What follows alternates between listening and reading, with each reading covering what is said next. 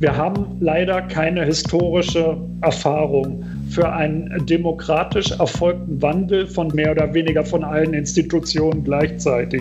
Das aber ist nötig und wir müssten es jetzt das erste Mal schaffen, wenn wir die ökologische Katastrophe vermeiden wollen. Here is the new Berlin. Hier ist das neue Berlin.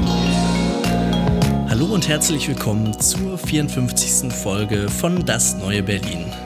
Laut einer Schätzung der Internationalen Energieagentur könnte der Kohlendioxidausstoß durch die Verbrennung von fossilen Brennstoffen im Jahr 2020 um 8% sinken. Damit würde erstmals eine Reduktion erreicht werden, die ansatzweise in die Richtung gehen würde, um äh, noch ein 1,5 Grad Ziel durchschnittlicher globaler Erwärmung zu erreichen. Tragischerweise ist diese mögliche Reduktion nicht Produkt einer ambitionierten Klimapolitik, sondern einer gewissen Art von Katastrophe. Äh, wir wissen natürlich alle, die Corona-Pandemie ging mit einem massiven Schock für die Weltwirtschaft einher. Die UNO rechnet mit einem Schrumpfen der Weltwirtschaft um bis zu 4,9 Prozent.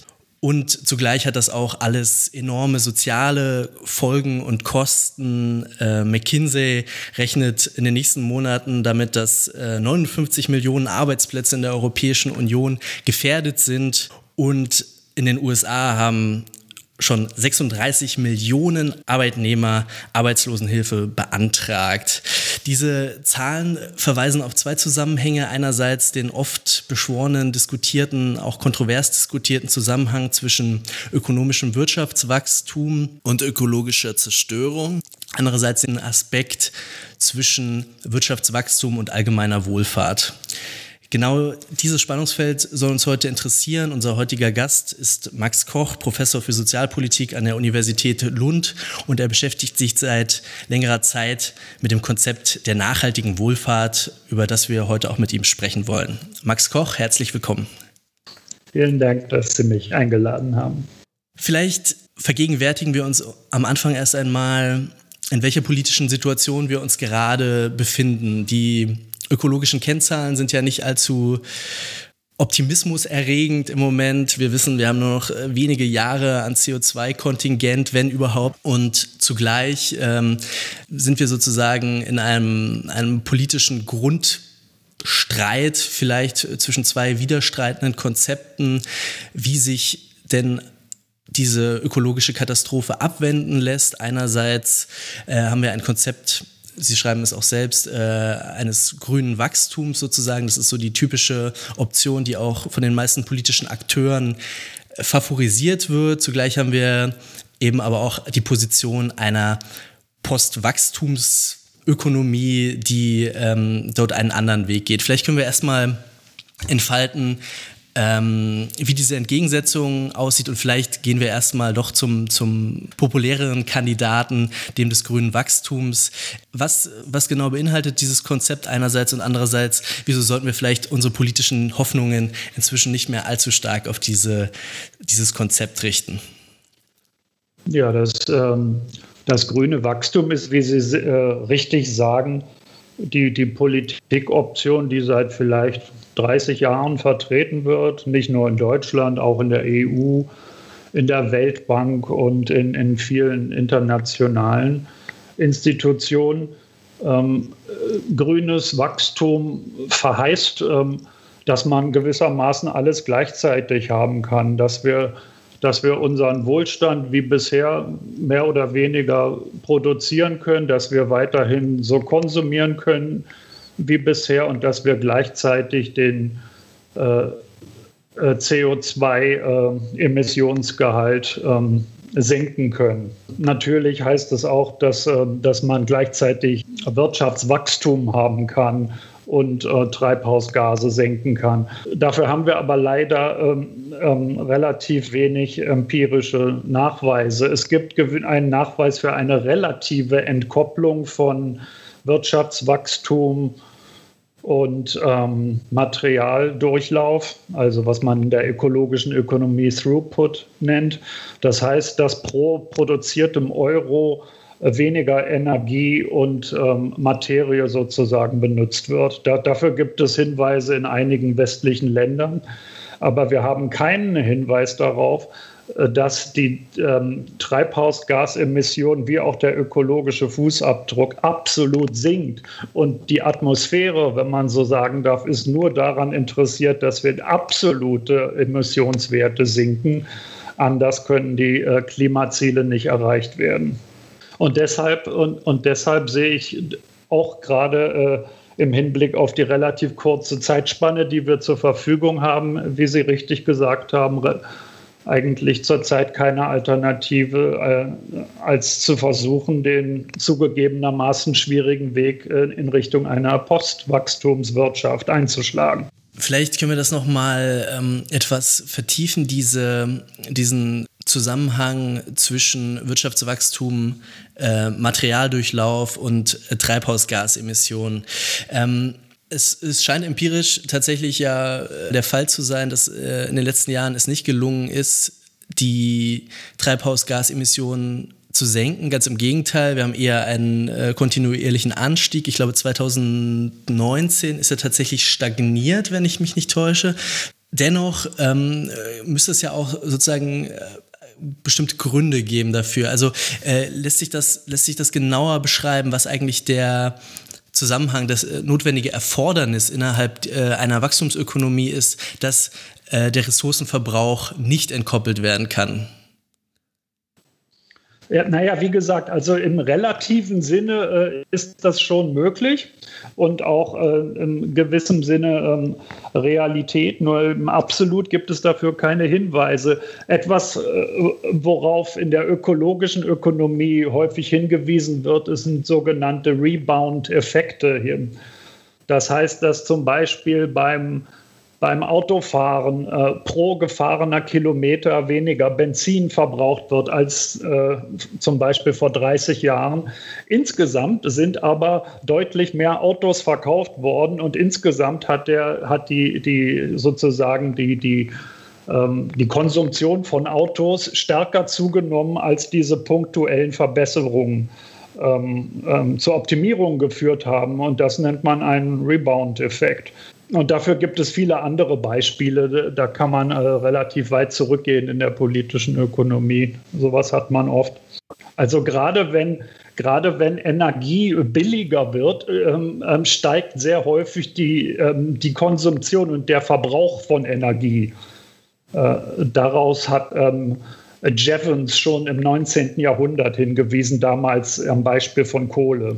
Ähm, jetzt könnte man ja sagen, bisher stimmt dieser Zusammenhang, aber das liegt vielleicht auch daran, dass erst vor, naja, vor 30 Jahren ungefähr, 30, 40 Jahren, man angefangen hat, auf ähm, ja, erneuerbare Energien äh, umzustellen und dass es vielleicht noch ein bisschen dauert, bis diese Technologien so reif sind, äh, sei es Solarenergie ähm, oder, oder, Windenergie, dass sie dann diese Entkopplung ermöglichen. Aber das ist zumindest das Argument, was man dann eben genau aus dieser grünen Wachstumsdebatte hört, dass diese Technologien äh, ab einem bestimmten Punkt, der vielleicht ja, noch so und so viele Jahre ähm, in der Zukunft liegt, dann aber diese Entkopplung wiederum möglich ist. Ähm, es gibt auch dann auch ein bisschen äh, andere Konzepte, wo dann die, die, ähm, das CO2 wieder rausgepumpt werden soll aus, aus der Atmosphäre.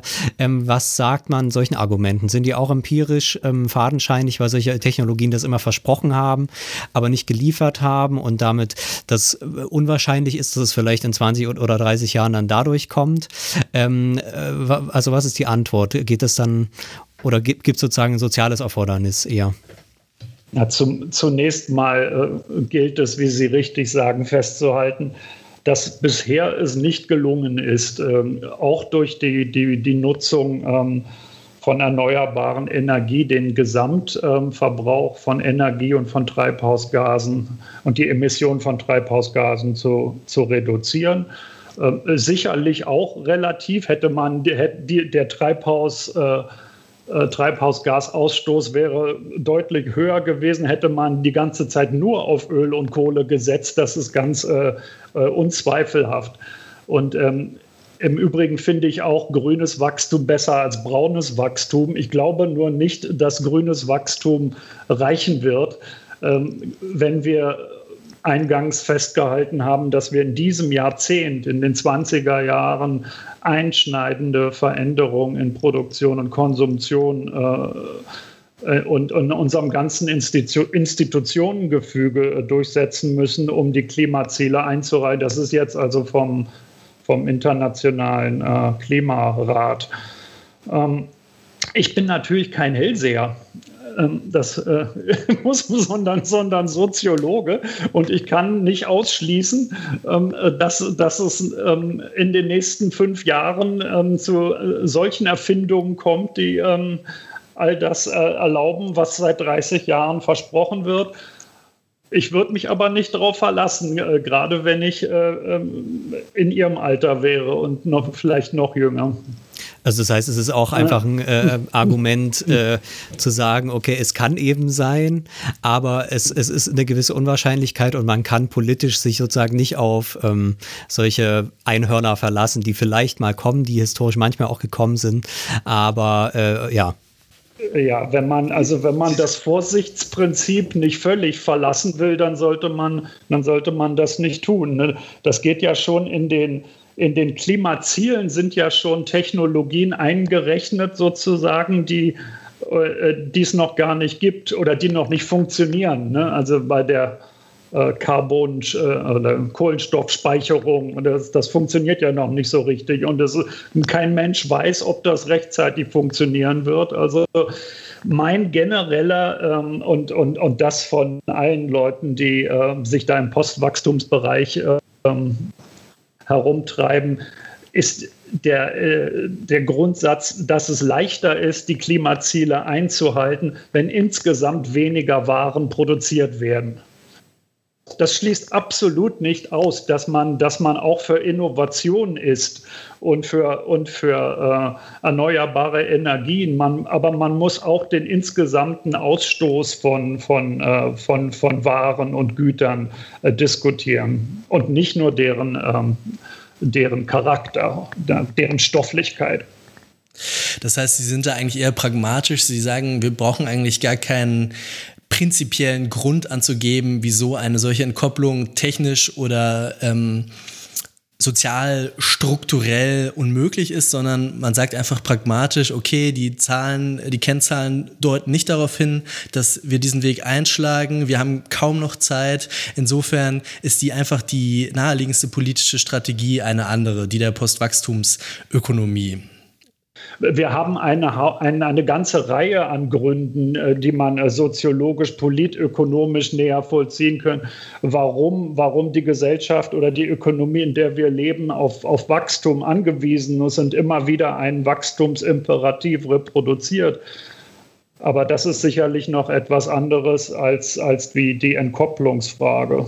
Dann äh, widmen wir uns doch noch äh, dem Gegenmodell der Postwachstumsökonomie. Das ist natürlich auch ein weites Feld und auch eines, das ähm, auch schon lange in der Diskussion ist, trotzdem es nie so richtig in den politischen Mainstream geschafft hat, würde ich behaupten. Ähm, was sind die wichtigsten Eigenschaften, die man da äh, mitdenken muss, um sich so eine, eine Ökonomie vorzustellen? Man kann sagen, es gibt, es gibt ja in der, in, der, in der Wirtschaft also bestimmte Grundideen in der, in der Wirtschaftswissenschaft. Ne?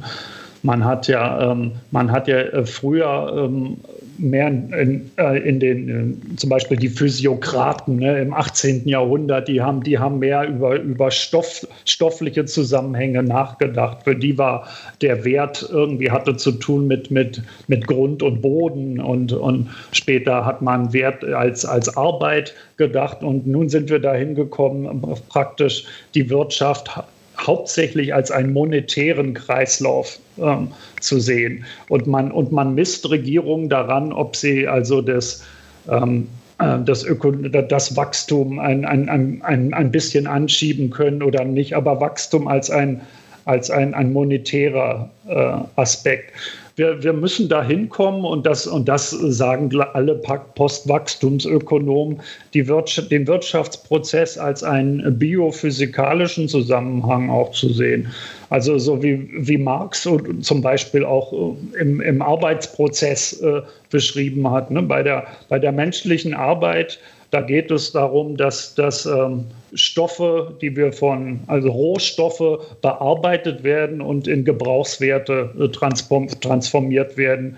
Etwas, das wir benutzen können. Und das hat natürlich, wie, wie Marx zum Beispiel äh, relativ klar dargelegt hat, eine, eine energetische und, und äh, materielle Komponente.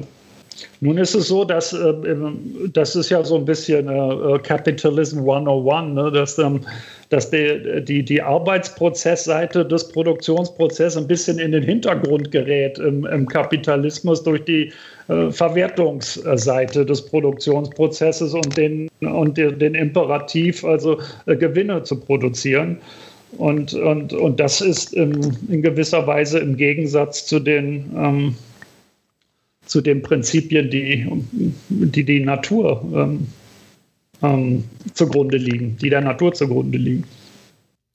Das bedeutet also erstmal, dass eine Postwachstumsökonomie äh, Wirtschaft als etwas natürlich Begrenztes begreift. Also dass es einfach, ähm, dass man sozusagen auch quasi als, als Grundgedanken, als ersten Gedanken der Ökonomie denken muss, dass Wirtschaft sich in einer physikalischen Welt eben mit äh, unter physikalischen, biologischen ähm, Grenzen bewegt. Das ist sozusagen also der, der, der Kern erstmal, den Sie da ausmachen würden für die Postwachstumsökonomie.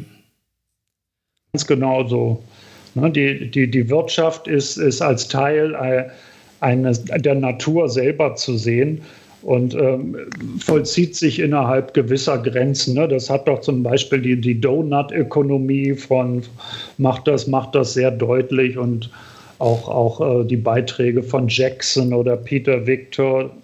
Da geht es eben um, um, um das Haushalten. Das hat ja Ökonomie auch mal ursprünglich gemeint. Ne? Das Haushalten mit bestimmten Ressourcen, aber nicht nur in kurzer Sicht, sondern auch in, in langer Sicht. Äh, und die aktuelle hegemoniale oder äh, etablierte Volkswirtschaft, die bewegt sich sozusagen erstmal nur in einem monetär, in einer monetären Logik sozusagen, die quasi solche, solche Parameter grundsätzlich ausblendet, gar nicht thematisieren kann, gar nicht äh, zum Gegenstand machen kann, weil sie eben in einer ganz anderen äh, Denkweise drinsteckt? Oder wie würden Sie diese, diese Denkweise beschreiben?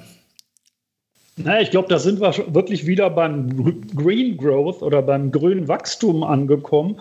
Also man, man, man kann sich scheinbar nicht mehr die Wirtschaft vorstellen als einen, einen biophysikalischen Zusammenhang, also außer ein, ein, eine Handvoll marginalisierter ökologischer Ökonomen natürlich, ne? Herman Daly und alle, die danach kamen, sondern ähm, nur als, als Umweltökonomie in dem Sinne, dass man auch mal was für, die, für, die, für den Ressourcenverbrauch tun kann. Aber um das zu tun, müssen immer Märkte geschaffen werden. Da müssen immer Anreize geschaffen werden.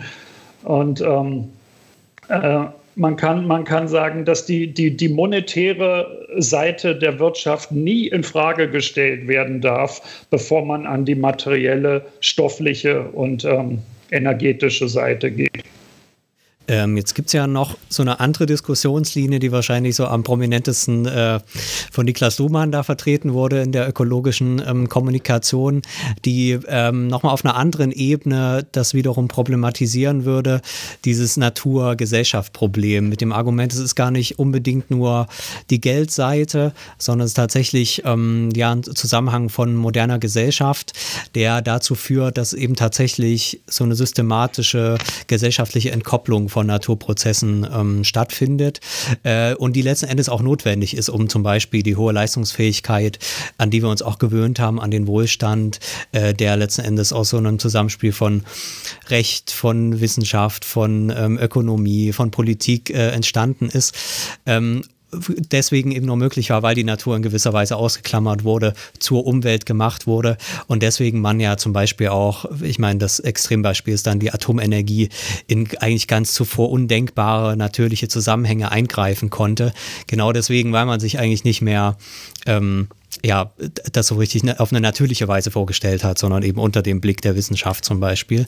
Und das ist jetzt, um das ganz kurz oder kurz zu rekapitulieren, ja das Argument dann in ökologische Kommunikation, weil das alles so erfolgreich war, der ganze Prozess und natürlich äh, jetzt die Katastrophen erst so langsam kommen, aber die Gesellschaft selbst noch nicht bedrohen, ist das für die Gesellschaft so schwierig, jetzt diese Natur letzten Endes wieder zurückzuholen in die Gesellschaft.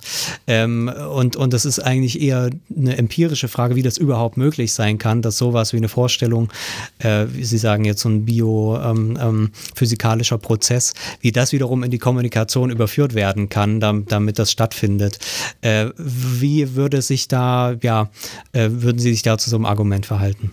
Naja, zunächst mal ähm, muss, man, muss man fragen, für wen diese bestimmte Art der Vergesellschaftung so überaus erfolgreich war.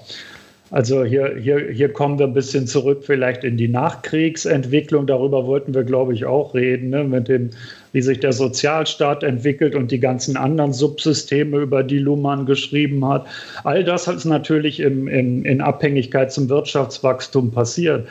Andererseits habe ich schon in meinem Buch Capitalism und Climate Change vor acht Jahren äh, ist das, ist das rausgekommen, äh, versucht darzulegen, dass dieses, dieses Wohlstandsniveau zu keiner Zeit auf den Rest äh, der, der Erde zu übertragen war, weil er einfach viel zu viele Rohstoffe verbraucht hat.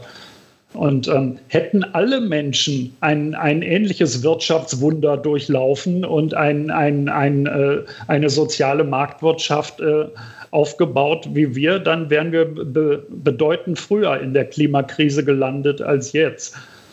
Also der, der, der Wohlstand und auch der, der Sozialstaat und die Verteilung, äh, die, die, die Wohlfahrtsstaatlichkeit, all das hat immer auch auf der Extraktion von Ressourcen auf, von anderen Ländern in unsere Breiten beruht.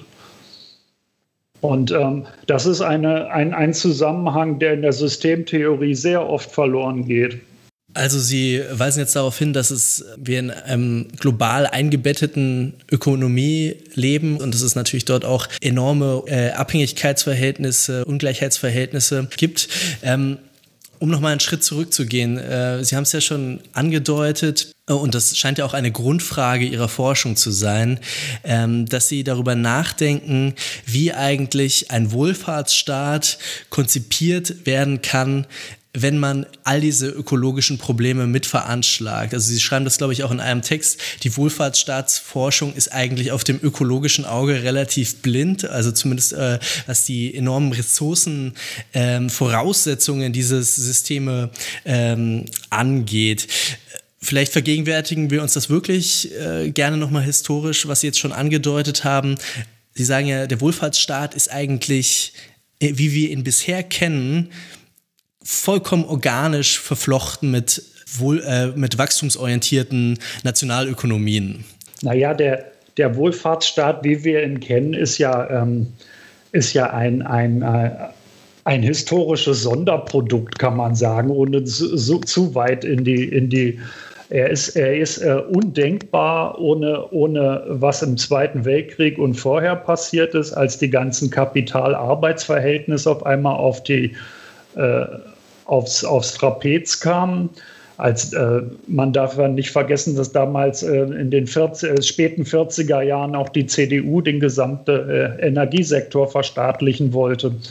Das war, das war, das, das, das war eine Zeit, wo, wo der Kapitalismus als solcher äh, weitaus mehr in Zweifel gezogen war, als, als es heute vielleicht der Fall ist, als es natürlich auch eine Systemalternative gab die vielleicht nicht besonders äh, erfreulich für die Leute war, die dort wohnen müssten, aber immer eine Art sozusagen objektive Konkurrenz dargestellt hat. In, Im Westberlin, wo ich, wo ich aufgewachsen bin, da war das, da war das also nichts, worüber man reden musste, dass die Lebensverhältnisse besser als in der DDR zu sein hatten.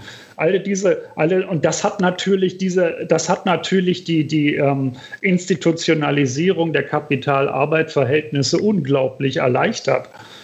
Ähm, dazu kam, dazu kam dass es nach dem Zweiten Weltkrieg eine unglaubliche Nachfrage gab an auf Massenbasis produzierbaren Waren wie Kühlschränke, Autos, ähm, Waschmaschinen. Ähm, was, die, was die Anwendung äh, tayloristischer Produktionsmethoden unglaublich erleichterte, weil die, weil die Nachfrage so groß war. Und ähm, das so, so, so, so konnte sich also Vollbeschäftigung zumindest der, der Männer relativ schnell entwickeln, äh, sodass es gleichzeitig ähm, zu hohen Wachstumsraten und Gewinnen für die Unternehmer kam, aber auch zu hohen, zu hohen ähm, Reallohnzuwächsen. Wenn man sich die Statistiken der 50er, 60er Jahre anguckt, da haben wir teilweise Reallohnzuwächse von 10 Prozent. Und wenn, und wenn, und wenn sich diese beiden, ähm, wenn diesen beiden, äh, wenn diesen beiden Grundklassen sozusagen, den äh, Unternehmern und den, und den Arbeitnehmern, wenn die gesunde Ge Gewinne bzw. Löhne einfahren, da freut sich natürlich eine dritte Instanz und das war der Staat der diese Primäreinkommen besteuern konnte und dann unter anderem zum Aufbau des Wohlfahrtsstaatssystems, wie wir es heute kennen, äh, aufgewendet hat. Naja, diese, diese, diese einmalige politisch-ökonomische Konstellation äh, existiert natürlich so nicht mehr. Es geht schon damit los, dass der Systemgegensatz nicht mehr da ist, dass die Wirtschaft viel weniger national organisiert ist, was das Tax and Spending für den Staat bedeutend kompliziert hat, erschwert hat und, und so, dass, so dass die Staaten heute tendenziell in einer Konkurrenz zueinander stehen, um sozusagen ähm, Unternehmen, die auch immer woanders hingehen können, ähm, also um, um, um sich für die als attraktiv zu erweisen. Also da könnte man jetzt noch, noch lange weiterreden. Aber der, der Ursprung äh, der, des, des westlichen Sozialstaats ist sicherlich in der, in der politisch-ökonomischen Konstellation, wie sie sich nach dem Zweiten Weltkrieg ergeben hat, zu sehen. In warum würden Sie das erst zu spät ansetzen? Man kann ja auch die Erzählung machen, dass im Prinzip mit der Sozialdemokratie im 19. Jahrhundert ähm, die ja auch schon mit zwei Seiten gestartet ist, eigentlich eher eine Umverteilungsseite und eine revolutionären Seite, dass es angelegt war und dann auf die eine oder andere Weise ja in, auch in verschiedenen Ländern dann zum Durchbruch gekommen ist. Also ist da nicht vielleicht doch auch eine bestimmte Logik drin, dass sozusagen der Klassenkompromiss da durch Wachstum äh, gelöst wird? Ähm, kann man das nicht auch sagen? Absolut. Okay. Ja, absolut. Ähm, ja, ich bin, ich bin kein, also auf jeden Fall gehört, geht das natürlich noch weiter zurück und die, die Kämpfe der Sozialdemokraten äh, äh, können da überhaupt nicht vernachlässigt werden, das ist ganz klar.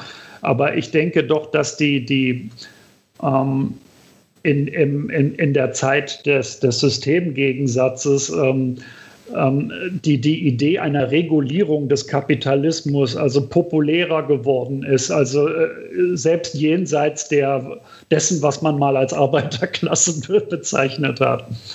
Und, äh, und wie, Sie, wie Sie absolut richtig sagen, der fordistische Klassenkompromiss besteht darin, dass man ähm, äh, dass man die, die, ähm, den Preis der einzelnen produzierten Ware ähm, ähm, reduziert durch Massenproduktion, äh, aber insgesamt mehr Waren ausstößt, sodass man gleichzeitig einen, einen äh, Reallohnzuwachs und Gewinne erzeugt.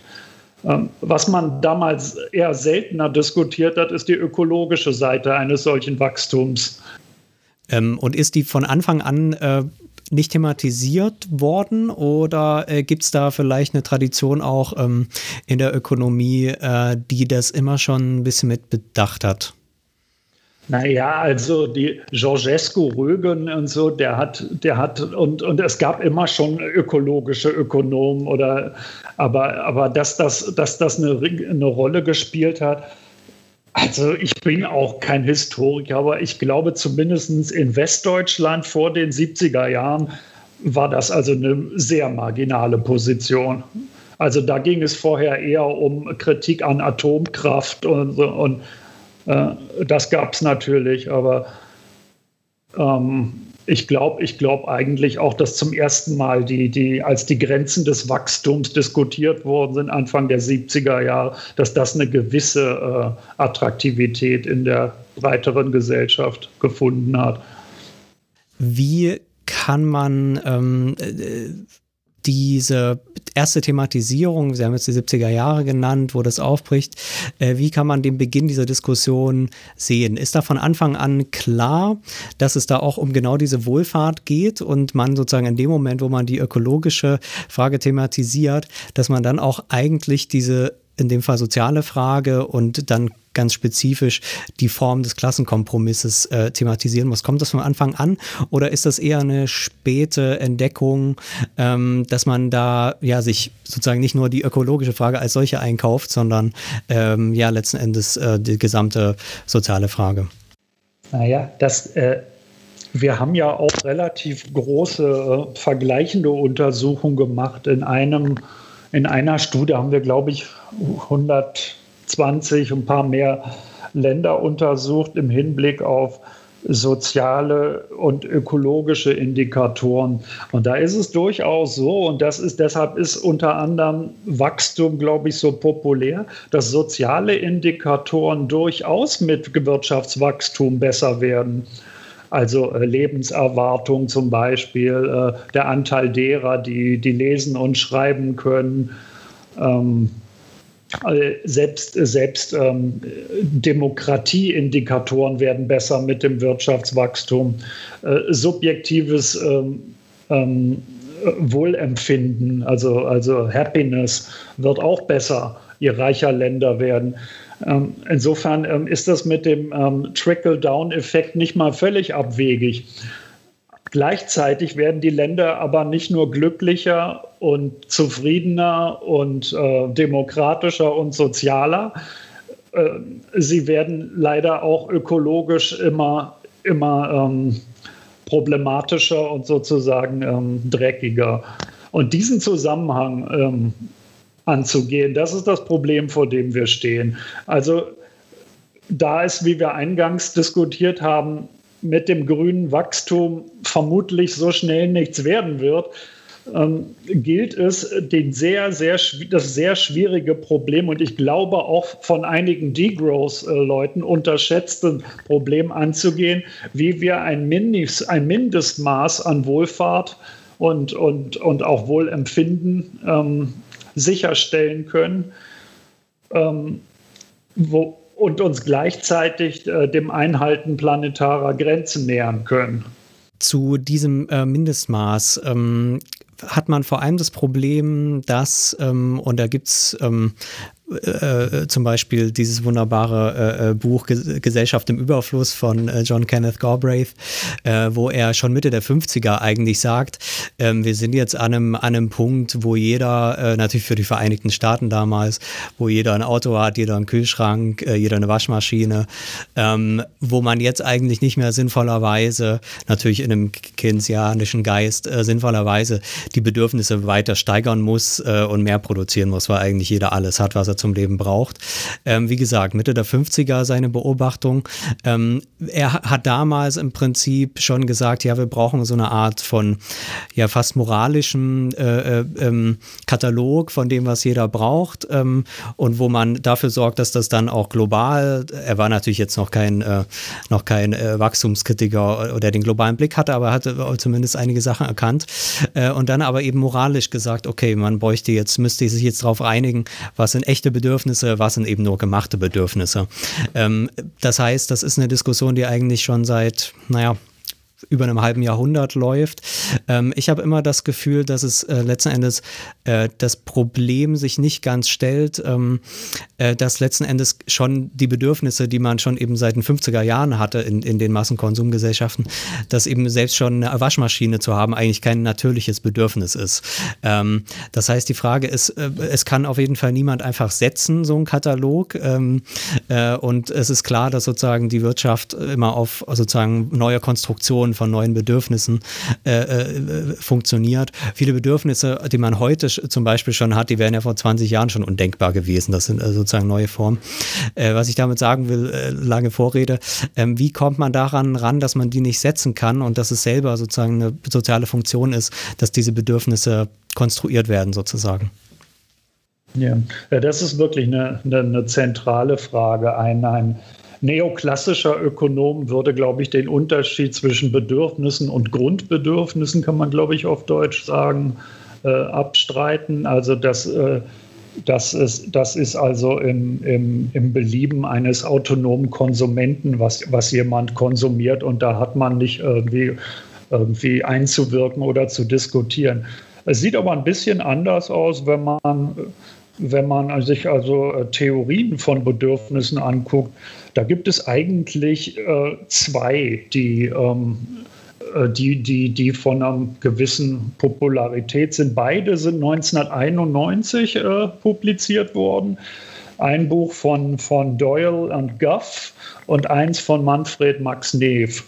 Ähm, äh, da gibt es gewisse Unterschiede zwischen diesen beiden uh, Theories of, of Needs aber beide gehen davon aus, dass es einen, Katalog, aber einen nicht zu langen Katalog von Grundbedürfnissen gibt, die jeder Mensch wo und wann auch immer erfüllt haben muss. Sonst droht ernsthafter Schaden, also äh, frei übersetzt äh, Serious Harm bei, bei Ian Guff. Da gibt es gewisse Unterschiede bei beiden im theoretischen Vorgehen, doch beide Ansätze gehen zum Beispiel davon aus, dass Nahrung, Gesundheit, Bildung, eine sichere Geburt und Aufwachsen sowie auch ähm, kritische Autonomie dazugehören. Und interessanterweise unterscheiden beide weiterhin zwischen den Grundbedürfnissen als solchen, die, wie ich schon gesagt habe, ähm, ähm, uns mit der Vergangenheit und der Zukunft sogar verbindet, weil wir davon ausgehen können, dass auch unsere Kinder und die, die danach kommen, auch noch was zu essen brauchen werden, zum Beispiel und Luft zum Atmen und vieles andere auch, aber auch äh, zum Beispiel gewisse demokratische Bedingungen, in dem halt in der kritische Autonomie möglich ist. Aber was, was eben ähm, was flexibel ist, ähm, sowohl räumlich als auch zeitlich sind die sogenannten Need Satisfiers, also die Arten, wie wir Grundbedürfnisse befriedigen. Äh, die sind, ähm, wie gesagt, äh, kulturell, lokal, national ähm, flexibel. Und das ist genau, was den Ansatz den, den äh, Ansatz der Grundbedürfnisse vor dem Hintergrund der Klimadiskussion interessant macht. Weil ähm, Grundbedürfnisse können natürlich auch in mehr oder weniger nachhaltiger Form ähm, befriedigt werden. Und die Diskussion geht jetzt dahin, äh, zu sagen, dass wir, da sind wir uns auch nicht ganz sicher, aber zumindest ähm, ist das, ist das ein, ein, Versuch wert, zu sagen, dass man ähm, wahrscheinlich ähm, die Grundbedürfnisse aller Menschen und nicht nur der Happy Few in Deutschland und Schweden erfüllen kann. Äh, sondern auch die, die äh, der Generation, die nach uns kommen. Wir sind uns absolut sicher, dass wir nicht alles, ähm, was man, was wäre denn der Gegensatz auf Deutsch? Da bin ich, was sind denn, ähm, auf, auf, auf, Englisch unterscheidet man zwischen Needs und Wants. Ähm, ähm, Begier? Äh, nee, nee, das hat eine andere. Was ist ein Want? Also da macht man diesen Unterschied. Im Englischen funktioniert das ganz gut. Also ich glaube, der Unterschied ist Grundbedürfnisse und Bedürfnisse auf Deutsch. Ne? Äh, vielleicht gibt ne? also wir, nicht, nicht alles, was Leute gerne haben wollen, können wir uns sozusagen leisten. Das, da sind wir uns jetzt schon sicher. Das heißt, wenn uns nicht egal ist, was die, die Menschen, die in den weniger privilegierten Zonen der Welt, ähm, ähm, also wie die, wie die heutzutage schon leben müssen, und, und vor allem auch die, die nach uns kommen, dann kommen wir nicht darum herum, auch unsere eigenen Grundbedürfnisse und anderen Bedürfnisse und vor allen Dingen die Art und Weisen, wie, wie wir sie befriedigen, zu diskutieren und in Frage zu stellen. Ich tue mich auch schwer mit dem Begriff der Grundbedürfnisse, weil ich da auch, keine Ahnung, irgendwie einerseits durch bestimmte marxistische, andererseits durch bestimmte poststrukturalistische Argumente irgendwie so ein bisschen davon abgekommen bin. Trotzdem würde, glaube ich, niemand ernsthaft bezweifeln, dass es zum Beispiel sowas gibt wie äh, das Grundbedürfnis nach Nahrung oder Trinken oder dergleichen, also alles, was sozusagen die, die rein organische Reproduktion von Menschen betrifft. Ähm, und die könnte man sicherlich, würde ich sagen, auch als vollkommen sinnvollen Maßstab für äh, Grundbedürfnisse und Mindeststandards von ähm, äh, Versorgung deklarieren, das auf jeden Fall. Äh, da, alles, was darüber hinausgeht, da frage ich mich dann doch, äh, wäre es nicht auch denkbar, einfach eine, eine demokratische ähm, Institution zu versuchen, äh, die, die eben genau solche Fragen in Angriff nimmt, dass man eben versucht, Fragen von gesellschaftlichen Grundbedürfnissen eben über einen gesellschaftlichen Diskurs auch auszuhandeln. Ähm, wäre das nicht eigentlich notwendig? Weil das andere, die andere Option wäre ja immer, dass es irgendjemand ähm, sozusagen dogmatisch setzen müsste, nicht wahr? Und ähm, genau, also was, wie würden Sie das sehen? Also müsste man da irgendwie eine, könnte man da nicht ein demokratisches Prozedere entwickeln, das genau solche Fragen thematisiert? Ja, absolut. Und das ist genau das, was wir, was wir auch betreiben in unserer, in unserer Forschung. Der Ian Guff nennt das die, die, die Dual Strategy bei der, bei der ähm, Befriedigung von, von äh, Bedürfnissen oder Grundbedürfnissen. Ähm, er sagt, das ist nicht nur, das ist eine Grundbedürfnisse und ihre Befriedigung ist nicht nur eine objektive Sache oder etwas, was mehr oder weniger kluge Wissenschaftler definieren, sondern da geht es auch um, die, um das praktische Wissen von, von Menschen in ihren normalen lokalen Zusammenhängen. Und da, da spielen also deliberative Methoden eine, eine starke Rolle. Also ähm, wir machen das zum Beispiel gerade in, in, in Südschweden. Da, dann, da, da nehmen wir das Modell von Max Neef und diskutieren mit den, mit den Leuten, die da kommen, und so ungefähr zwischen 10 und 15 jedes Mal, ähm, wie sie ihre bestimmten Be Bedürfnisse bei bei Max Neef sind sie ein bisschen anders als bei, bei Guff, aber mit, einem sehr, mit einer sehr großen Überlappung, wie sie die jetzt äh, befriedigen und wie sie sich vorstellen könnten, sie zu befriedigen und dann, wie man sozusagen von A nach B kommt. Ich halte das auch äh, für absolut notwendig, wenn man da mit der Klimadebatte ein Stück weiterkommen will, weil es mangelt nicht unbedingt an klugen äh, Vorschlägen, aber, aber sehr wohl an der gesellschaftlichen Verbreiterung. Und eventuell kann das eine Art sein, ähm, da weiterzukommen.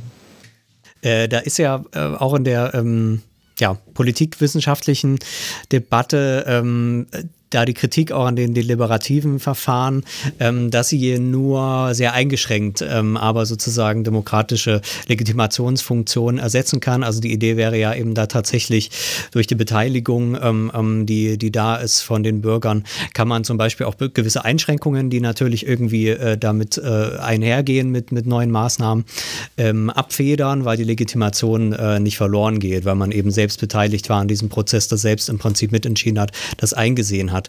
Ähm, da ist oft die Kritik, dass das natürlich nur in einem gewissen Rahmen gilt. Also für deliberative Verfahren hat man zum Beispiel ähm, da nur ähm, äh, äh, vielleicht ähm, ja Interesse, wenn man eben in einer bestimmten sozialen äh, Absicherung hat. Ähm, man kennt auch den Mittelschichtsbias, ähm, der in solchen Verfahren stattfindet. Und man kann sicher auch sagen, das funktioniert so lange gut, äh, solange sozusagen die, die wirtschaftliche Prosperität da ist.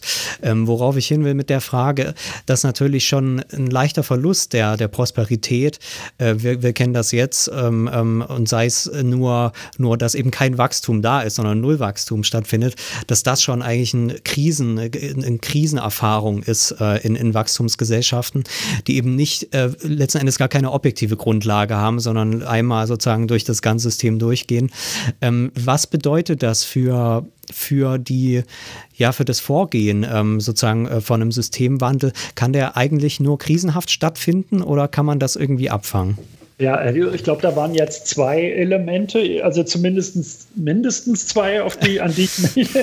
Also das eine ist, ist, ist natürlich die Diskussion um deliberative Verfahren, die ist auch sehr wichtig. Ich kann kurz erzählen, wie wir das machen in, in, in dem Projekt, äh, falls es Ihre Hörer interessiert. Also wir, wir diskutieren mit einem natürlich nicht repräsentativen ähm, Bestandteil der schwedischen Bevölkerung, ihre äh, Grundbedürfnisse und wie sie die mehr oder weniger nachhaltig äh, befriedigen können. Aber das, äh, die, die, die Ergebnisse, die wir dort erzielen, die gehen dann ein in eine Umfrage, die wir dann an eine repräsentat also in einen Fragebogen, die wir dann an eine repräsentative Auswahl von, von ganz Schweden verschicken. Die dann, die, die Ergebnisse dann werden wieder in sogenannten Policy Forums dann mit so richtigen Beschlussfassern und so diskutiert.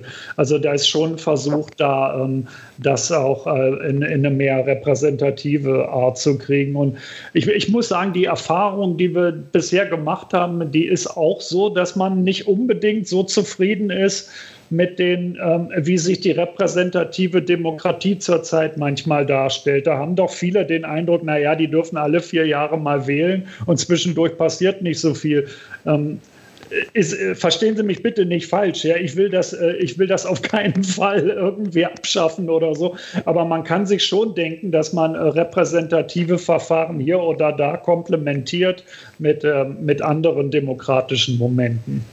Also hier geht es um eine Erweiterung der Demokratie, nicht um einen Ersatz von, von, also ich würde es auch nicht machen wollen, wie Extinction Rebellion zum Beispiel vorschlägt, dass diese Citizens Assemblies gleich also Beschlusscharakter hat. Also die können nur eine beratende Funktion haben in einer repräsentativen Demokratie und dessen.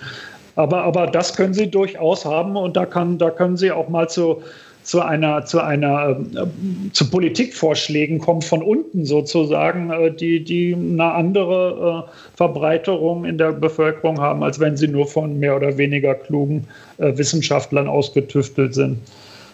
Die zweite Frage war. Das ähm, war die Frage des Wachstums und, und der Krise. Der Krise. Ja. Ja, ähm, wir sind da auch ein bisschen in dem, in dem ähm, Territorium from Design, äh, äh, ähm, Degrowth by Design oder Degrowth by Disaster, ne, von dem Peter Victor so schön redet.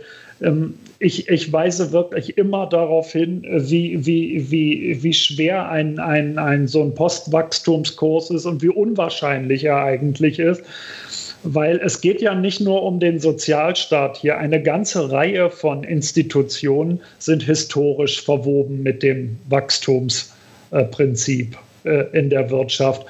Und wenn man, und wenn man einmal an Durkheim zurückdenkt oder sicher auch an Luhmann, wenn Ihnen das lieber ist, ähm, dann, ähm, dann weiß man, dass alle diese Felder ihre eigene Logik haben, also, also das juristische Feld, äh, äh, die Medien etc., aber doch historisch und, und materiell sehr mit dem wirtschaftlichen Feld zusammenhängen und, und auch auf Expansion gepoolt sind. Das heißt, wir, wir, wir Degrowth oder Postwachstum würde nicht nur heißen, ein, in einem von diesen Feldern einen Wandel herbeizuführen im wirtschaftlichen, sondern gleichzeitig würden wir eine ganze Reihe von Kerninstitutionen auch verändern müssen und wie wir von Dokam wissen, auch noch ungefähr im, in demselben Tempo.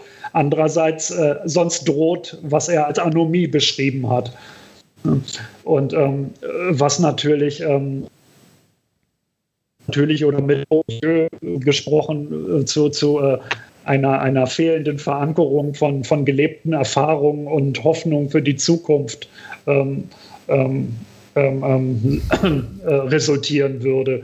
Also wenn Sie, wenn Sie nur daran denken, was vor 30 Jahren in, in Ostdeutschland passiert ist, ne, als man als bestimmte Erfahrungen, die man gesammelt hat, auf einmal in eine ganz andere Umgebung verpflanzt worden sind. Und da konnte man alles studieren, was Durkheim schon als äh, in, in, der, in der damaligen industriellen Frühphase analysiert hat.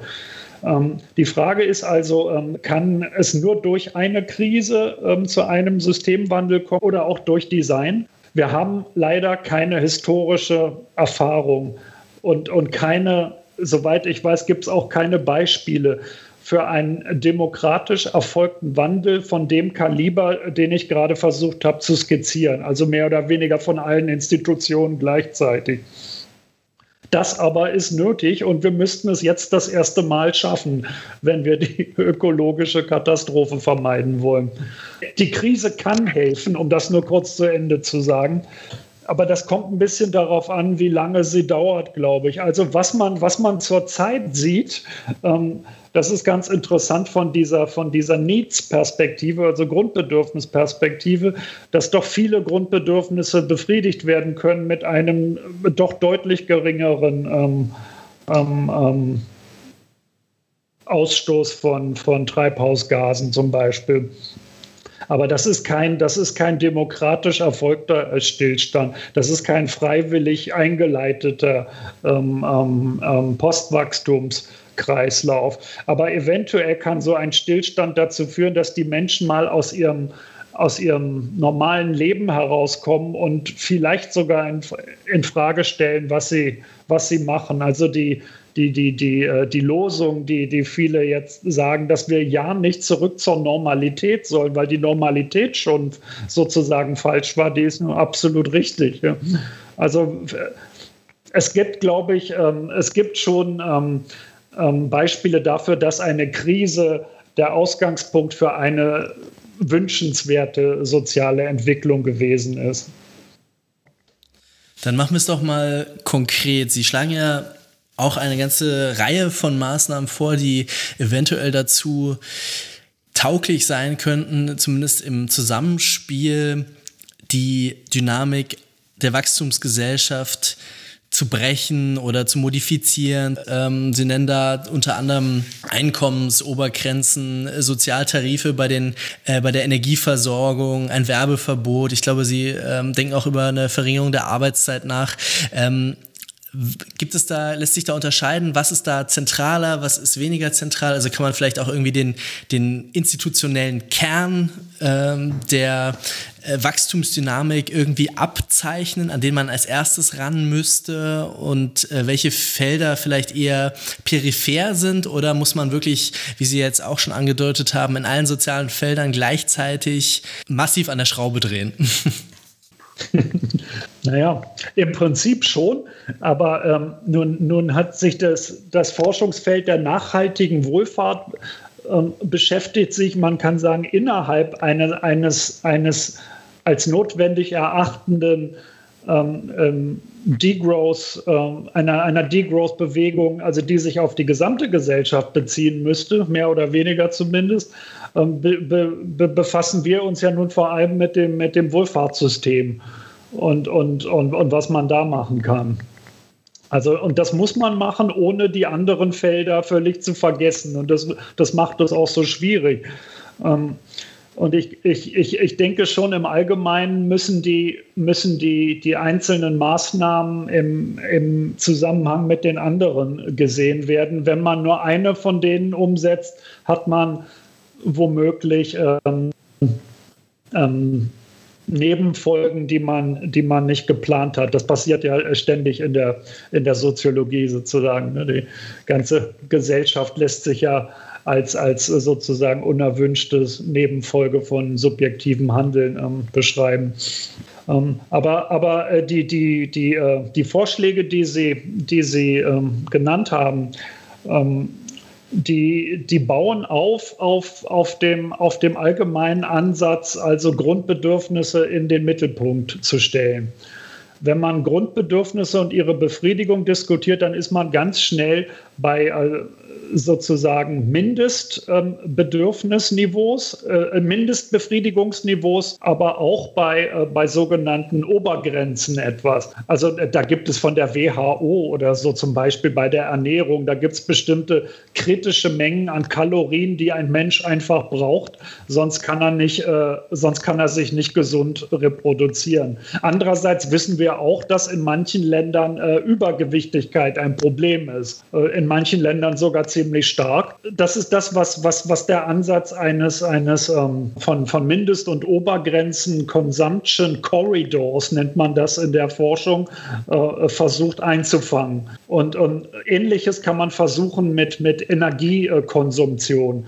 Man kann, und das müsste man wieder deliberativ herstellen oder im, im, im in der demokratischen ähm, äh, Ausarbeitungsweise, was sind, was sind kritische, ähm, äh, kritische Quantitäten zum Beispiel an, an Wasser, die ein, äh, die, ein, äh, die ein Mensch braucht, die ein, die ein Haushalt braucht oder an Wärme? Die, das kann man sich vorstellen, sollte billig für alle zu oder bezahlbar für alle zu, zu, zu haben sein. Was darüber hinausgeht jedoch, ähm, kann dann deutlich teurer werden. Das ist dann, das wird dann nicht verboten, aber da könnte man sagen, gut, also das ist jetzt also nicht mehr Need, sondern, sondern eine Art Luxus und das muss man dann entsprechend teurer machen, unter anderem auch um die äh, Grundbedürfnisbefriedigung der anderen zu finanzieren. Ähm, so ähnlich ähm, kann man das allgemein auch in, äh, für, monetär, für die monetäre Seite sich vorstellen. Ne? Da haben wir äh, gearbeitet zu Mindesteinkommen ist ja sogar etwas, was relativ, äh, also relativ ähm, populär ist in, im Sinne davon. Erstens gibt es die sowieso schon. Sie sind bloß nicht äh, bedingungslos. Also in, in allen westlichen äh, Sozialstaaten gibt es Formen von äh, Mindesteinkommen. Da kann man diskutieren, ob man das gut findet oder nicht. Manche wollen ein bedingungsloses Grundeinkommen haben. Und, ähm, aber Grundeinkommen gibt es sogar schon. Viel, viel ähm, kontroverser ist es, äh, über ein, ein Maximum-Einkommen zu reden. Also ein Einkommen, äh, sei es aus Vermögen oder Arbeit, jenseits dessen der Staat ähm, 100 Prozent äh, versteuern würde. Also praktisch alles über ein gewisses Einkommen würde dem Staat zufallen. Wiederum unter anderem zur Finanzierung eines Sozialstaats äh, der ja überleben soll ohne, ohne Wachstum sozusagen. Naja, da kann man, äh, das kann man zum Beispiel auch deliberativ sein. In unserem, wir haben auch eine Umfrage dazu gemacht, so ungefähr ein Viertel der schwedischen Bevölkerung würden das gut finden. Das, ich habe eigentlich gedacht, dass es weniger sein würde. Und in der Schweiz war es, glaube ich, mal über 30 Prozent in den letzten zehn Jahren. Ähm, also es ist nichts, was mehrheitsfähig ist, aber es ist auch nichts, was jetzt eine völlige Randforderung ist es ist wie man einen Sozialstaat finanziert ohne Wachstum, ist natürlich ein Problem. Und, und, und hier das, das Maximum-Einkommen oder, oder Höchsteinkommen ähm, könnte so eine Art Win-Win politisches äh, Mittel sein, weil es gleicht, also wir, wir reden hier von Eco-Social Policies, also bestimmte Politikwerkzeuge, die sowohl zur sozialen Gleichheit beitragen, als auch etwas äh, tun, ähm, um mehr ökologische Nachhaltigkeit zu erzeugen. Und das würde es vermutlich tun, weil wir wissen, dass die Reichsten auch die höchsten, mit Abstand größten ökologischen Fußabdrücke haben. Also wenn man, wenn man es schaffen würde, an die, die reichsten 1% ranzukommen, das hätte einen, einen geradezu überproportionalen Klimaeffekt. Und zu diesen ähm, Eco-Social Policies ähm, ist das eine Debatte, die ähm, noch sehr randständig ist, ähm, die eher akademisch ist oder jetzt schon in auch den politischen Bereich reinreicht. Ähm, wie würden Sie das einschätzen? Vielleicht auch in einem Ländervergleich. Gibt es da Vorreiter, manche, die ein bisschen hinterher sind?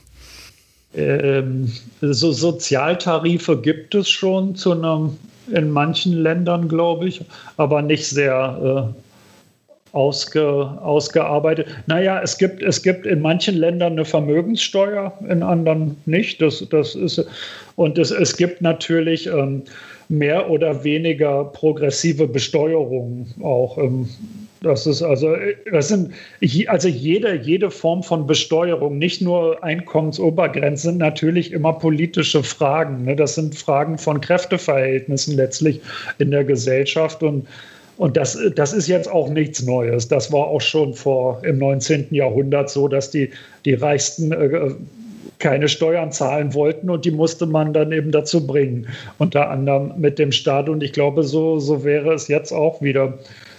Jetzt hat man ja aber trotzdem das Problem, dass die Steuern ähm, selbst eben noch nicht zweckgebunden sind. Also ich glaube, dieses Grundproblem, dass, ähm, vielleicht können wir darauf noch ganz kurz zurückkommen, dass eben der Staat und das politische System selbst unverändert bleibt und selbst natürlich auch weiß, okay, das Wachstum bleibt äh, ein Problem und ich kann zum Beispiel eben, ähm, wenn, wenn die, wenn die eine höhere Steuer äh, äh, ähm, äh, äh, kommen, das natürlich auch anders ausschütten und zum Beispiel doch wieder dafür sorgen, dass mehr Autos verkauft werden, doch ja. wieder ein bisschen das fordistische Modell machen. Äh, wie, wie kriegt man das zusammen? Kommt man da vielleicht doch an Grenzen? Sie haben jetzt vorhin gesagt, man braucht vielleicht doch nicht so einen Eingriff in das politische System. Ähm, ich habe da immer im Hinterkopf ähm, äh, äh Pierre Rosan-Vaillant, äh, französischer Politikwissenschaftler, der sagt, wir leben eigentlich in so einer Genehmigungsdemokratie, wo wir immer nur genehmigen, was, was die Politik gemacht hat. Und genau solche grundlegenden Entscheidungen werden vielleicht eben ähm, ähm, solche Besteuerungen eben nicht äh, sozusagen einfach Teil des Budgets, mit dem dann sozusagen jeweils die politischen Spiele äh, gespielt werden, die Parteien eben spielen müssen, um wiedergewählt zu werden, sondern es braucht ganz neue Kammern, es braucht eine ganz neue Organisation, damit zum Beispiel die Parteimacht ähm, äh, äh gebrochen wird und man nicht mehr abhängig davon ist, was, was da gemacht wird. Äh, ist das da vielleicht doch nicht auch ein zentrales Problem, was man nicht einfach durch Steuern selbst lösen kann? Also natürlich äh, lösen die Steuern nicht, nicht, nicht alle Probleme und ich, ähm, und ich, ich, ich stimme Ihnen auch zu, dass wir sicherlich auch eine, eine Überholung der, äh, der politischen Institutionen haben werden oder, oder brauchen würden, um halbwegs da anzukommen, wo wir, glaube ich, übereinstimmen, hinzukommen. Andererseits, ähm, um es mal marxistisch auszudrücken, glaube ich nicht, dass der Staat in den nächsten zehn Jahren absterben wird. Weshalb äh, ich auch keine Alternative sehe, als die Institutionen ähm, zu nehmen, erstmal, die wir schon haben und ähm, sehen, wie weit wir damit kommen. Es gibt ja bei, von Eric Olin Wright diese, diese Idee der konkreten äh, oder der, der konkreten Utopie. Das findet man auch schon früher bei, bei, bei Bloch oder so. Dass man äh, also bestimmte, bestimmte Reformen, die man im Rahmen der, der gegenwärtigen äh, des gegenwärtigen Institutionengefüges einleiten kann, nichtsdestotrotz systemsprengenden Charakter haben können. Und da könnte sogar das Maximum Einkommen Kandidat sein, glaube ich. Also weil das doch äh, sehr gegen die äh, kapitalistische Erwerbsidee ist. Und das soll es auch sein. Das, ist, das soll ganz bewusst den, ähm, Akkumulation, die Akkumulationsdynamik verlangsamen. Aber müsste man nicht jenseits der Maßnahmen, die Sie jetzt beschrieben haben, tatsächlich noch irgendwie etwas Grundlegenderes verändern, eben um tatsächlich genau diese, also wenn man eben eine marxistische Interpretation der Ökonomie und der Gesellschaft hat oder zumindest Teile davon für richtig hält, dann müsste man doch sagen können, welcher institutionelle Zusammenhang eigentlich entscheidend für die Akkumulationsdynamik ist. Also ob man jetzt sagt, das ist irgendwie Privateigentum per se oder Lohnarbeit oder äh, Warenförmigkeit oder also eben diese ganzen äh, ganz spezifischen Beschreibungen, die man dort hat müsste man nicht genau dort den Aspekt finden, der eigentlich ähm, des Pudels Kern ist, äh, den man wirklich zunächst abschaffen müsste, zunächst loswerden müsste, damit irgendwie alles andere eben auch tatsächlich wachstumsfrei vonstatten gehen kann und nicht, dass sozusagen der gesamte institutionelle Komplex immer wieder losrollt, egal welche Besteuerungsschrauben ähm, wir da im Einzelnen gedreht haben. Ja, da, äh, da, haben Sie, da haben Sie sicher recht. Also wenn ich, wenn ich mich entscheiden müsste, ob ich den Weltkapitalismus retten soll oder das Weltklima, dann würde ich mich im Zweifelsfall für das Weltklima entscheiden. Ich ähm, sage in dem Zusammenhang oft, dass wir natürlich eine kapitalistische Wirtschaft haben, ähm, aber nicht nur. Wir haben auch, äh, wir haben auch ähm, andere Formen von, von Eigentum. Wir haben ähm, staatliches Eigentum, also öffentliches Eigentum. Wir haben ähm, gemeinschaftliches Eigentum. Wir haben, ähm, in, also was man als Commons be, be, äh, bezeichnet in, auf Englisch. Ähm, es, es geht sicherlich darum, diese Eigentumsformen zu stärken. Und ich glaube auch nicht, dass man eine Postwachstumsökonomie durchsetzen kann, wenn man gleichzeitig die Akkumulationsdynamik des Kapitals auch noch befeuern will. Aber innerhalb äh, dieser Mischung äh, von, von ähm, Markt, Staat, gemeinschaftlichem Eigentum kann man vielleicht dazu kommen, äh, die letzteren beiden äh, zu stärken und die ersteren äh, zu schwächen. Und dann werden wir immer noch äh, Waren haben zum Teil Allerdings muss man sagen, dass Arbeitsprodukte auch schon vor dem Kapitalismus zum Teil Warenform angenommen haben. Also das heißt, äh, wir könnten eigentlich auch immer noch irgendwie Marktwirtschaft haben, immer noch irgendwie Leute, die miteinander handeln, ein, ein abstraktes Geldsystem, das die sozusagen vergleichbar macht, diese Waren, und äh, trotzdem aber sozusagen mit einem, einer Stärkung äh, anderer institutioneller Großbereiche der Gesellschaft eigentlich tatsächlich in einer anderen Gesellschaft sein. Also eigentlich im Prinzip nicht mehr in einem Kapitalismus, zumindest in keinem, der äh, einer zwingenden Akkumulationsdynamik folgt. Äh, ja, kurze Antwort ist, ist ja. Und ähm, da denke ich auch, es ist immer wieder spannend, Marx neu zu lesen, in dem, wenn wir uns jetzt in dem Rahmen beschäftigen. Also und, und was, er, was er geschrieben hat über, über das Problem der Proportionalisierung der gesellschaftlichen Arbeit, das wird natürlich, also dass man, dass man die Arbeit, die gesellschaftliche Arbeit in, in bestimmte Quota einteilen muss, damit menschliche Bedürfnisse befriedigt werden können. Das ist ein Problem, was auch in der Degrowth-Gesellschaft oder in der Degrowth-Ökonomie nicht verschwinden wird. Ähm, nur, nur darf es eben keine Wachstumsökonomie mehr sein, sondern äh, Max war ja schon war ja schon optimistisch, dass wenn sich die, wie hieß es bei ihm noch so nett, die, die ähm, unmittelbaren Produzenten äh, direkt assoziieren und nicht hm. vermittelt über hm. die Waren und das Geld, dann kommen sie auch zu einer rationaleren Umgang mit der Natur. Ähm, äh, dazu sind sie meines Wissens nie gekommen, aber, aber man kann sich schon denken, dass eine, eine, eine Art demokratischer Sozialismus eine besser, besser aufgestellt äh, wäre, um, um ähm, also bestimmte ähm, biophysikalische Zielmargen einzuhalten, als ein, als ein doch recht ähm, ähm anarchistischer Kapitalismus. Aber das, das würde auch eine, eine völlig neue Sozialismuskonzeption ähm, befürworten, die ich auch nur in Teilen äh, vertreten sehe ähm, zurzeit. Ähm, welche Rolle spielt der Nationalstaat da? Also wenn wir auch über die, die demokratische Frage reden, mit der Frage, wie kann das, das auch das anders organisiert werden, dann reden wir ja im Wesentlichen dann doch eben über, über nationalstaatliche ähm, Demokratien. Äh, wir mhm. sehen zurzeit auch tatsächlich wieder eine Stärkung natürlich der Nationalstaaten. Ähm, die EU funktioniert ähm, nicht so richtig, wie man sich das erwartet hat. Man kann sie, glaube ich, auch mit ähm, einigen Gründen auch eigentlich als das politische Projekt, was immer sein sollte, beerdigen. Ähm, und äh, gerade was auch die internationale Wirtschaft angeht, sieht man ja eine Renationalisierung, die aber letzten Endes auch wiederum in dem Modus von konkurrierenden äh, Nationalökonomien ähm, ähm, stattfindet.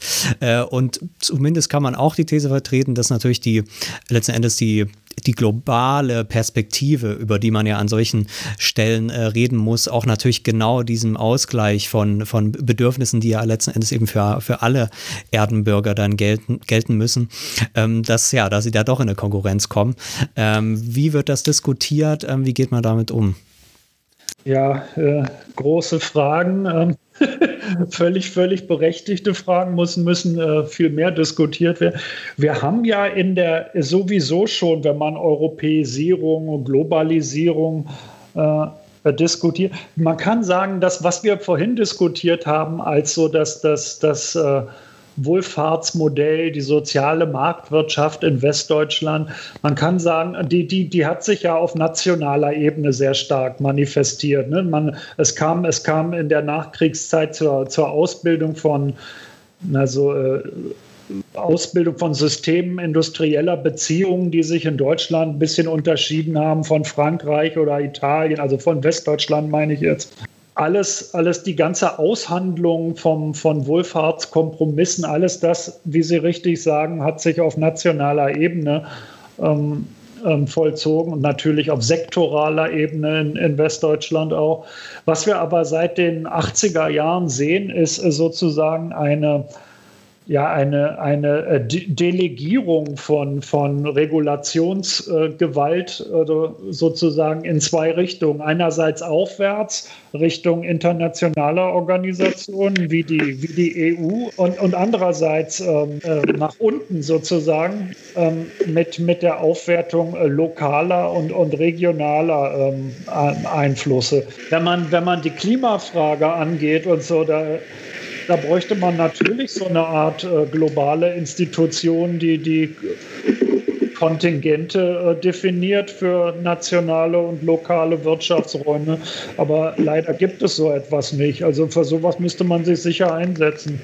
Ich weiß nicht, ob der Weltklimarat, die UN oder so, so verlängert werden könnte, dass das, aber da würde man sich dann eine, eine neue Art von Arbeitsteilung zwischen lokalen und globalen Niveaus vorstellen. Also man müsste im Prinzip, wenn man lokal seine, seine Wirtschaft organisiert, und, und da gibt es ja interessante Konzepte, die also von Local Economies, Diverse Economies, Gibson Graham und solche Leute, ne, die sehr nah an Degrowth stehen, die müssten sozusagen die Local Economies äh, organisieren, aber im Hintergrund die globalen äh, Bedrohungen sozusagen haben. Und das ist natürlich viel verlangt.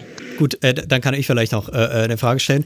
Ähm, die würde äh, sich nochmal auf den Diskurs äh, beziehen. Jetzt haben wir äh, sozusagen den Luxus, ähm, dass Sie da verschiedene Länder kennen, jetzt auch über die über Ihre akademischen Stationen, natürlich auch über die Ihre Herkunft.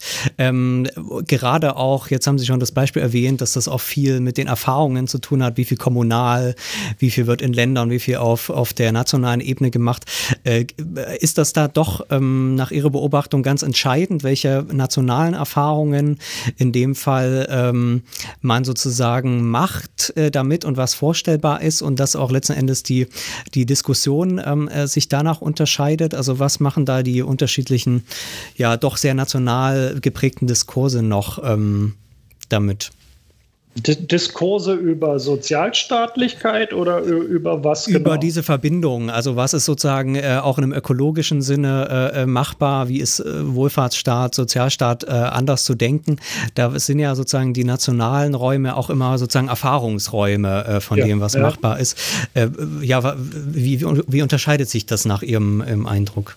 Ja, naja, in der, in der vergleichenden Wohlfahrtsforschung, da, unter, da gibt es ja sogenannte Regime, die man, die man äh, da diskutiert. Also das ist eine Diskussion, die bei Esping Anderson, einem dänischen Soziologen, vor 30 Jahren angefangen hat.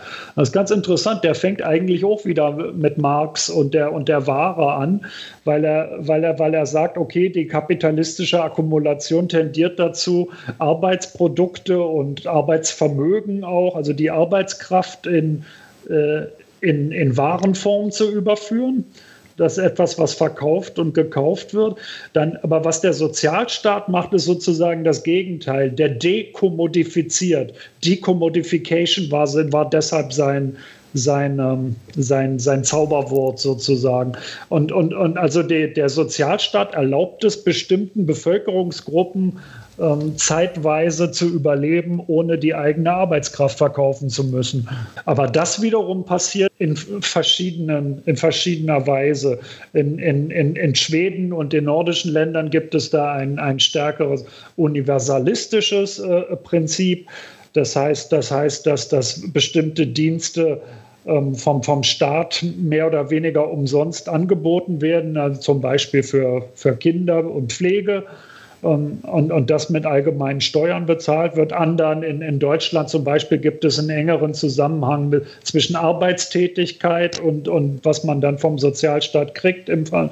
Und dann gibt es liberale Wohlfahrtsstaaten, wo insgesamt die, die die Großzügigkeit nicht besonders hoch ist von den, von den Sozialstaaten. Und dann gab es diese Diskussion wirklich, dass ähm, äh, das sind also so ökologische Modernisierungsdiskurse wie von Dryjack oder Meadowcroft, die haben, die haben sich hingestellt und gesagt, ja, in den sozialdemokratischen Ländern wo es schon ein, ein, auch ein, das kann man messen, ein größeres Vertrauen gibt zwischen staatlicher Tätigkeit und, und ähm, individuellen Interessen, da ist es wahrscheinlich, dass wir auch bessere ökologische ähm, Ergebnisse erzielen. Also der, der, der grüne Staat, ja, the Green State heißt das in der Diskussion, der kann sozusagen auf dem schon vorhandenen Gerüst des Sozialstaats äh, angesetzt werden und aufbauen. Und die Bürger finden den Staat ja sowieso schon mal gut und deswegen läuft das dann schon. Wir haben, das ist ein Argument, was relativ lange überzeugt hat, aber nie empirisch über, überprüft worden ist. Also ich, mhm. ich war dabei, das dann zu tun. Und ich muss, ich muss Ihnen sagen, dass äh, leider die nordischen Länder auch keine besseren Ergebnisse als die also korporatistischen Länder wie Deutschland und die liberalen Länder wie Großbritannien zum Beispiel erzielen. Die sind die, was den ökologischen Fußabdruck von Produktion und Konsumption angeht, genauso schlecht. Stattdessen findet man einen sehr engen Zusammenhang, und das haben wir ja schon am Anfang gesprochen, zwischen ähm, was ist Bruttoinlandsprodukt pro Kopf und äh, ökologischen Indikatoren. Da, da, da braucht man dann schon einen, einen Bruch mit, mit eingelebten äh, sozialstaatlichen Traditionen, was natürlich nicht leicht ist. Also das ist auch nochmal der Hinweis, dass tatsächlich diese klassische Lösung der sozialen Frage, die man äh, ja sozusagen in den, in den skandinavischen Ländern als die vorbildlichste äh, von, von, von allen äh, kennzeichnen würde, dass sie tatsächlich ganz anders funktioniert, auch im, im globalen Zusammenhang, als das eben diese ökologische Frage ist. Ja, das kann man kurz bejahen, glaube ich. ja. Und, und dazu kann man vielleicht noch sagen, dass es mit der skandinavischen Wohlfahrt auch weit weniger her ist als vielleicht vor 30 Jahren. Also auch dort ist der, Liberal, der Neoliberalismus nicht vorübergegangen. Was sich hier in Schweden auch, äh, das ist aber ein anderes Thema, in der gegenwärtigen Krise zeigt. Ähm, da sieht man nämlich, wie sehr zum Beispiel in, bei Altersheimen, bei der Pflege von älteren Menschen privatisiert worden ist, Pflegekräfte auf, auf Stundenverträge gesetzt worden sind, die es sich schlichtweg nicht leisten können, wenn sie krank sind oder, oder Covid 19 Symptome haben, zu Hause zu bleiben, was dazu geführt hat, dass in Schweden weit mehr als in anderen nordischen Ländern, aber auch weit mehr als in Deutschland zum Beispiel der Virus, das Virus in die, in die Altersheime eingezogen ist und ja, man ein Massensterben verursacht hat. Ich würde daran gleich anschließen nochmal, äh, ob Sie in der aktuellen Corona-Krise vielleicht auch Ansatzpunkte sehen? Welche politischen Schlussfolgerungen kann man aus der jetzigen Situation äh, ziehen, wenn man äh, sowohl die soziale Frage als auch die ökologische Frage im Blick hat? Lässt sich da irgendwas sagen für äh, das ganze Thema, was wir jetzt diskutiert haben, wie unsere gegenwärtige Situation darauf möglicherweise anwendbar ist? Naja, man, man kann, man kann ähm, sehen, dass ähm, also bestimmte Veränderungen zurzeit eingeführt werden, die man kaum für möglich gehalten hatte. Also, also, also Spanien zum Beispiel haben, hat, die haben gerade ein, ein, eine Art bedingungsloses Grundeinkommen eingeführt. Das wäre vor einem halben Jahr völlig undenkbar gewesen. Ähm, es, hier, hier kommt man davon ab, irgendwie dieses sogenannte New Public Management im Gesundheitssystem so hoch zu halten. Und stattdessen hört man verstärkt äh, dem Rat der eigentlichen Mediziner zurzeit etwas, was auch bis vor kurzem undenkbar war. Also es werden schon, es werden schon bestimmte Art und Weisen, äh, die, die lange nicht in Frage gestellt worden sind, ähm, also bestimmte Art und Weisen des Management und der, der Regulation in Frage gestellt. Und ich glaube schon, dass das Ansatzpunkte äh, bieten könnte, auch weitergehende äh, Forderungen zu stellen. Aber ich glaube, dazu ist die, ähm, die Bewegung dafür doch ein bisschen schwach gerade. Das muss man äh, realistisch sehen. Ne? Ähm, genau, da würde ich vielleicht noch grundlegend sozusagen als, als letzte Frage anschließen. Sie haben ganz am Anfang oder ziemlich am Anfang des Gesprächs gesagt, es ist eigentlich sozusagen so eine, so eine querliegende zu den Funktionssystemen und zu den vielen Zusammenhängen, die äh, eben diese globale Gesellschaft da ausmachen, eigentlich unwahrscheinlich, dass es zu so einer Koordination äh, kommt, die dann letzten Endes diese, diese ja, biophysischen Grenzen, die die Gesellschaft hat, da wieder einbaut. Ähm, Corona mit ein bisschen im Hinterkopf zu haben, ähm, wenn Sie sagen, das ist unwahrscheinlich, was wäre denn Ihre Prognose dafür? Äh, ist es eher ähm, doch, äh, also sehen Sie eher, eher Design oder äh, Desaster jetzt, um das mal äh, ganz, ganz äh, an die Wand gestellt zu fragen? Ja, also wenn ich ehrlich bin, ich halte Desaster für wahrscheinlicher, aber man muss, man muss alles tun, ähm, dass es Design wird. Und ähm, da kann man sich natürlich fragen, ähm, ich meine, ich bin ja selber Soziologe und, und ich, ich weiß natürlich, äh, wie Gesellschaft funktioniert, wie, wie kräftig soziale, also wie machtvoll soziale Strukturen sind und wie unwahrscheinlich es sind, dass sie, dass sie einen grundsätzlichen Wandel äh, vollziehen. Aber es ist ja manchmal passiert, nicht im, unbedingt im ökologischen Zusammenhang und man muss, glaube ich, alles dafür tun, dass äh, dass es eben äh, nochmal passiert. Und es gibt gewisse, gewisse Ansatzpunkte. Als ich das letzte Mal in Berlin war, haben viele meiner alten Freunde berichtet, äh, ähm, wie sich da die Mietpreise entwickelt haben. Das bringt mich, das bringt mich zur, zu, zurück zur Diskussion von Grundbedürfnissen. Also nicht mal in der reichen Bundesrepublik Deutschland sind, alte, sind alle Grundbedürfnisse erfüllt, wie es zurzeit aussieht. Also Wohnen kann man als sowohl bei Max Neef als auch bei Ian Gaff fällt das unter Grundbedürfnisse.